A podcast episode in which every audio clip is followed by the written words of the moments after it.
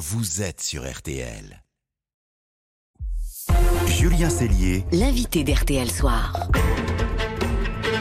Allez, bonne soirée. RTL s'occupe de vous et on vous conseille ce soir de courir au cinéma pour voir un grand film. Nous sommes d'accord, unanime. Bon, on n'est que deux. Mais avec notre spécialiste ciné, Stéphane Boutsock. Bonsoir Stéphane. Bonsoir à tous. Carmen sort cette semaine sur vos écrans et notre invité est le réalisateur. Vous le connaissez déjà comme danseur étoile, comme chorégraphe. Bonsoir Benjamin Millepied. Bonsoir. Merci d'être avec nous. Vous revisitez Carmen, la nouvelle de Prosper Mérimée, l'opéra de Georges Bizet dans un film époustouflant, d'une immense beauté, les lumières, les images, les chorégraphies les acteurs, tout est superbe. Avec vous, euh, Carmen n'est plus une gitane en Andalousie, mais une Mexicaine qui traverse illégalement la frontière avec les États-Unis, qui va rencontrer un ex-marine abîmé par la guerre. On va suivre leur road trip en quelque sorte ponctué de danger.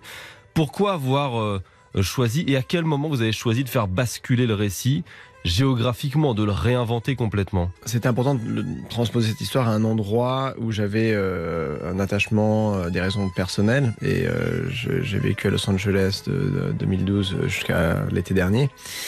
Et les sujets euh, d'immigration, euh, enfin voilà, il y a, y, a, y a, ça auquel on est confronté tous les jours. Et puis, euh, et puis aussi un, un, un, vrai amour pour ces paysages de la Californie et cette région et aussi ce, ce, cinéma, tout le cinéma de, des films comme Paris, Texas, comme Wild at Heart, des choses que, que, que j'adore et la photographie aussi de, de, la Californie. Donc ça avait, ça avait beaucoup de sens. Cette envie de cinéma, euh, Benjamin, elle, elle, était en vous de, de, depuis quand? C'est-à-dire de passer euh, derrière la caméra, de diriger un premier long métrage? J'ai toujours aimé le, le cinéma. J'ai des, des, grands souvenirs de, de, films euh, petits qui m'ont marqué. Euh, je pense que même mon départ aux États-Unis vient aussi euh, d'un intérêt et d'un amour pour le cinéma américain. Ça c'est cliché, mais aussi les comédies musicales, les westerns, etc. Finalement, passer derrière la caméra, j'ai toujours, toujours fait parce que j'ai toujours fait de la photographie, c'est quelque chose, mais vraiment un, un, hobby totalement personnel. C'est plus une façon pour moi de travailler ma curiosité euh, esthétique sur le monde. Et, euh, et c'est ça qui est merveilleux avec un film, c'est qu'on on le fait par l'écriture. On est obligé d'aller au fond comme ça de, de sujets euh, qui nous interpellent, qu'on comprend pas forcément tout de suite pourquoi? Et vous touchez un sujet, vous l'avez dit, d'actualité aux, aux États-Unis, parce qu'il y a des millions de migrants venus du Mexique, d'Amérique centrale, qui vivent, qui travaillent euh, illégalement euh, mm -hmm. aux, aux États-Unis et qui du jour au lendemain peuvent être renvoyés chez eux, même si leur vie est depuis des décennies aux États-Unis. On n'en a peut-être pas conscience en, en, en, France, comme on n'a pas conscience, si vous le filmez dans le, dans le film, qu'il y a des miliciens euh, autoproclamés qui patrouillent mmh. à la frontière. Absolument. Euh, il y a des miliciens autoproclamés qui sont à la frontière, euh, qui font des choses absolument obscènes, euh, sans, sans, parler bien sûr de, de, du fait que beaucoup de migrants traversent déjà, enfin, traverser ces déserts, c'est euh, souvent la mort qui les attend. Ensuite, une fois qu'ils sont euh, arrêtés, ils peuvent se retrouver dans des prisons privées euh, pendant des années. Il y, a, il, y a, il y, a, tout un système, il y a une corruption absolument incroyable autour des, des, des prisons privées aux États-Unis. J'ai d'ailleurs visité euh, des jeunes, des orphelins, voilà, des jeunes qui ont traversé le désert euh, dans, ouais, fondation qui est, qui est près de Los Angeles, qui s'en occupe et qui essaie justement de, de leur trouver un, un futur correct, on va dire, euh, une vie correcte aux États-Unis.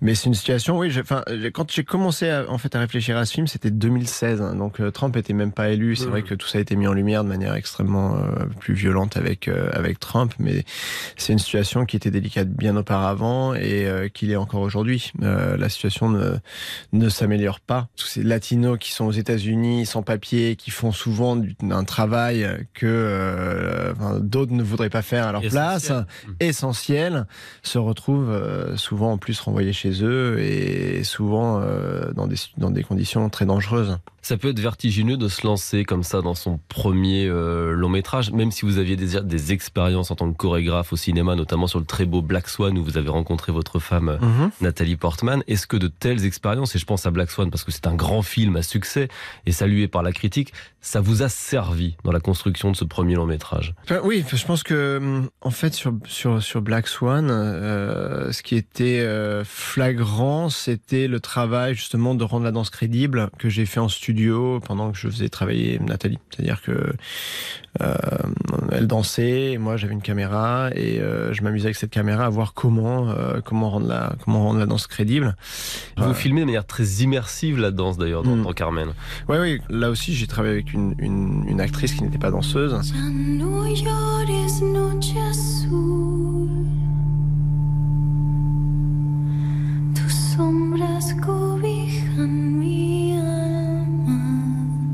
Parlons-en justement de ces deux jeunes acteurs, Carmen et puis ce, ce Marine. Alors Carmen, c'est Melissa Barrera, mexicaine, que le grand public a déjà vu dans les, les films d'horreur euh, Scream. L'Irlandais Paul Mescal joue également, récemment nommé aux Oscars.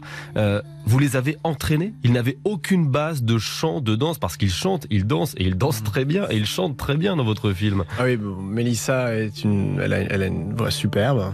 Euh, ça, j'ai j'ai pas du tout eu besoin de l'entraîner. Euh, et elle avait, elle a ce don incroyable de pouvoir mimer euh, les mouvements. euh, pff, c'est- c'est c'est fou. En fait, elle prend pas de cours de danse et elle était totalement crédible. D'ailleurs, même, avant de faire les prises, j'avais toujours un doute. Je me disais, mais comment est-ce qu'on va faire? Je la voyais en train de se pré- se préparer. Et puis finalement, dès que, dès que la caméra, euh, dès, dès, dès, dès, qu'on commençait, c'était magnifique. C'était magnifique. Et en plus, elle exprimait vraiment une liberté dans sa danse. Paul aussi. Euh, Paul euh, a chanté pour le film et come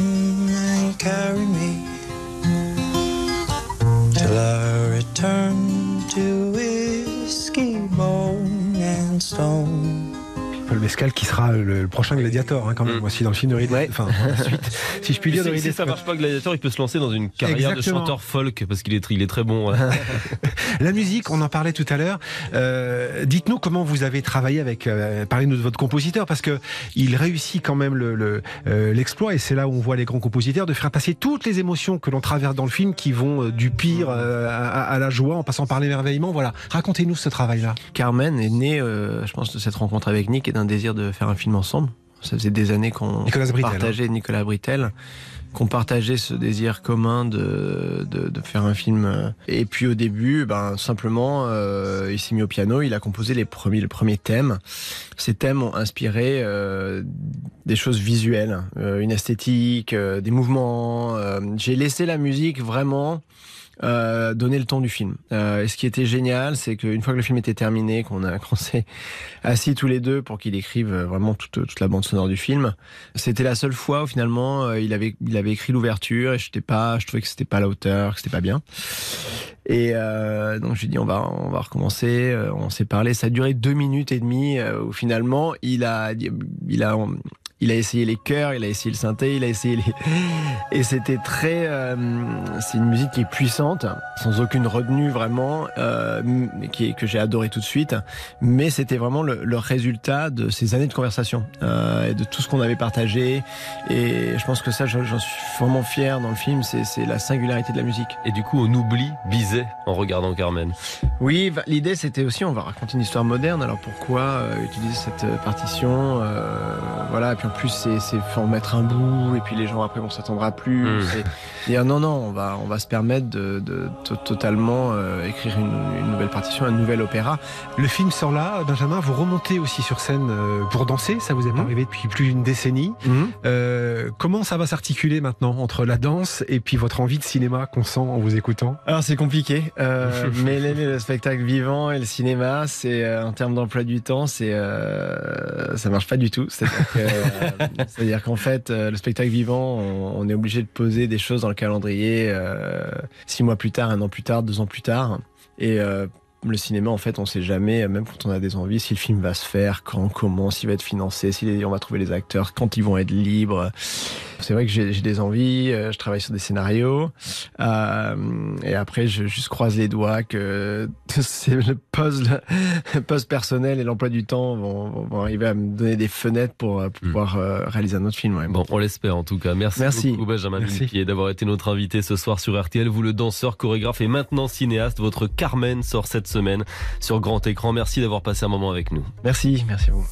RTL Soir. Et RTL Soir revient dans, dans quelques secondes. On va s'occuper de vous encore et, et- et toujours euh, avec les dessous de, de l'actu, les dessous de ce coup de chaud euh, dans quelques instants sur la moitié nord, sur une partie de la planète aussi. Est-ce que le climat est en train de s'emballer? Quelles conséquences? Tiens, vous l'entendrez, il y a par exemple un lien entre réchauffement et grippe aviaire. On va tout vous expliquer. Et puis, un moment de détente. Ensuite, avec la reine du roman historique, j'ai nommé Myriel Calmel dans Laissez-vous tenter. Dernière, vous restez avec nous. À tout de suite. Jusqu'à 19h15. RTL Soir avec Julien Cellier.